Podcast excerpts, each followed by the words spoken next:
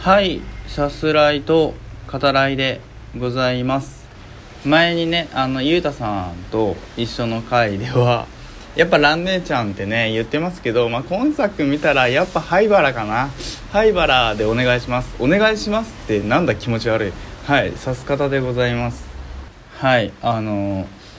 2年連続なんですよ。あの僕にわかなんですけどコナン完璧にわかです。だから詳しいとは思わないでいただきたい。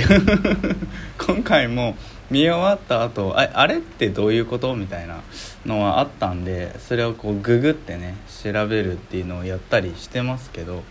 本当ににわかなんで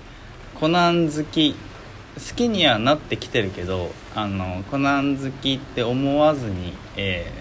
ー、聞いていただければありがたいなと思います。あの一本の映画としてどう見たかっていう話をね、えー、去年に引き続きさせていただくわけですけどまあでもあの2年連続でですねなんと公開初日はい。自分でもその分かんないというか その思ってなかったですね、えー、去年のそのハロウィンの花嫁の回でも言ってると思うんですけどあのたまたまだからバイトの休みでこれ収録配信してる日もすごい言い訳がましくなってきてますけど何を言い訳してるんだって話だけど。やっぱね近場の映画館がいいなっていうのと見やすいものがいいなっていう。明日もバイトだし昨日もラストまでだったんでうん。あの気力体力がちゃんとあるうちにというかね減らないように、うん、したいなっていうことで見れる映画って考えた時に他にね見たいのは結構あるんですけどうん、とりあえずコナン、まあ、あの日曜とかだとさあの混むかもしれないからそれもね避けた方がいいよねっていうことではいあの今回「名探偵コナン黒金のサブマリン」ですね、えー、初日に駆けつけてきましたね。うん。あの去年だったら男子高校生まあ見た時間にもよるんですけど男子高校生たちがあの自分の座った席にねずらっと並んでて1人がトイレ行く時にその連れのね足をこう丁寧に蹴り続けていってで僕 通路側に座ることが多いんであの僕の足も最後にカンって蹴ってねあのトイレに行くっていう連れじゃねえぞっていうねそういう話もありましたけど今回はねまあ見た時間もあれなんでその若い人たちはあんまり、えー、多くなかった。ですね。でもどうだったかな？カップルでね来てる人とかもいましたね。やっぱコナン2人とも好きでみたいな、うん、そういう人たちもいたしなかなかあの同じ映画をね見る人たちをこう眺めるというかどんな人が来てるのかなってこう見てみるのもねあのいいものですよね。面白いよね、うん、見終わった後にですねあの喫煙所でタバコ捨てたら多分同じ回を見終わったであろう、えー、女性2人がね「あそこ良かったよね」とか「あれやっぱかっこよかったよね」主題歌が毎回流れるところやっぱ上がるよねみたいなそういう話をねされててそれを聞いているのもねすごい楽しかったですけどまあ何はともあれというか何はともあれでもないですけどうんあの結局のところね2年連続でえー、30代もうすぐ中盤を迎える成人男性が、えー、公開初日にねコナンを見たっていう話。需要が需要がないのでは何の話っていうところもねあるんでね。はい。というわけで話していきましょうか「えー、名探偵コナン黒金のサブマリン」でございます。あらすじ概要を引用させていただきます。大ヒットアニメ「名探偵コナン」の劇場版シリーズ26作目。世界中の警察が持つ防犯カメラをつなぐ海洋施設パシフィック V が東京八丈島近海に建設され本格稼働に向けて世界各国のエンジニアが集結。顔認証システムを応用したある新技術のテストが行われていた。一方コナンたち少年探偵団は園子の正体で八丈島にホエールウォッチングに来ていた。するとコナンのもとへ沖安原赤井秀一さんですね。うんからユーロポールの職員がドイツで黒ずくめの組織のジンに殺害されたという知らせが入る。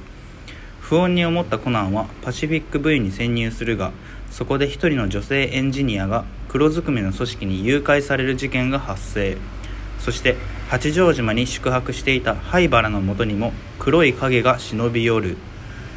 となっております。はいあのある新技術のテストっていうのはあれですね。その物語で重要になってくる、えー、老若認証という世界各国のその防犯カメラですね。に映った、えーまあ、顔からですね。その自分の、まあ、自分に置き換えると、まあ、小さい頃であったり、まあ、年を取ってからでもいいんだけどそのあるところの、えー、顔が割り出されるとその防犯カメラに映ってる小さい時の顔や、まあ、大人になって、まあ、成長して年を取った、えー、よりね、うんえー、その時の、えー、自分っていうのも割り出せるようになると、うん、だからどのタイミングでも、え防犯カメラに映った顔が割り出されちゃうと、えー、他の、えー、時間他の時代の自分も、えー、割り出せるようになると、まあ、これあの開発者にとっては悪い意味でねこれ使ってるわけではないんですけどそれがまあ黒ずくめの組織によって悪用されるという、ね、そうなる危機を迎えるっていうそういう話になってますね。はいその開発においてはこれまあ本編をねあのぜひご覧くださいとどういう意図でその開発者、えー、ナオミがね作ったのかっていうのは、うん。えー、ドラマがねあるので、はい、そこを見ていただきたいですけどその脚本家の櫻井武春さん、えー、からするとですねそのまあ善意で、うん、作られるようにしたかったっていうのは意図があるようですね。つまりその顔認証システム老若認証によって、まあ、今回その灰原っていうのは危機にね、まあ、陥るわけですけどそれはその人の悪意からではなくて人の善意によって、えー、その危機が迎えることになるっていうねそういう流れにしたかったっていうね、えー、お話が書いてありますね。そこもまあ興味深かったですけど。はい。でですね、まあ、言わずと知れた、えー、名探偵コナンですね。もう26作になるわけね。早いね。もう完璧あれっすよね。一元さんはさその特に劇場版はもう入れないよね。だからそのこれ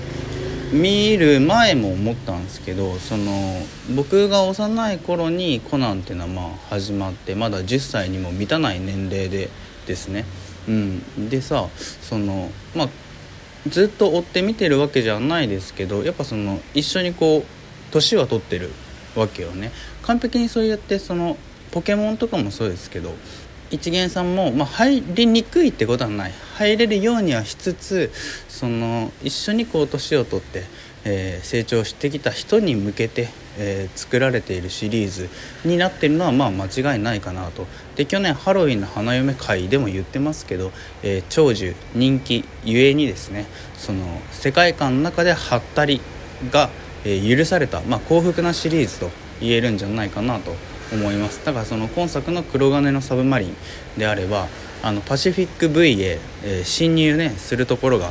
ありますね。そのコナンが、まあ、侵入、まあ、侵入か。あれは完璧侵入ですよね。うん。ですけどもうのこのことねあのついていけてしまう。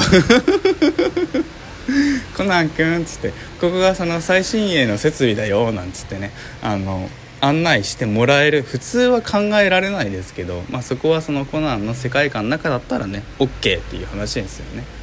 はい。で監督は立川譲さんですね、えー、割と最近ですね指す方でもお話しさせていただいている「ブルージャイアント」大傑作でしたね、うん、の監督もされてる本当にアクションに、えー、定評のある方ですけど、まあ、今作でもカーチェイスですね。あのコナンでは前作にあたる「ゼロの執行に」まあ、大ヒットしましたけどうん。えー、これでも見せていた。圧巻迫力のあるね、えー、カーチェイスっていうのが見られるし、まあ、ブルージャイアント、えー、から通して考えるとですねその心理描写っていうのはあのめちゃめちゃ多いわけではないけどその人の思いですね、うん、何かがあって、えー、どういうふうにそれを感じ取るかっていうところにはあのすごく丁寧にそこをすくい取ろうとするねあの演出における意思があの伝わってくるなと改めて感じますね。今作では結構さ涙を流すキャラが多いんですよね。アガサ博士もそうだし灰原もね涙するしまああのナオミっていうね今作で登場するキャラもそうだし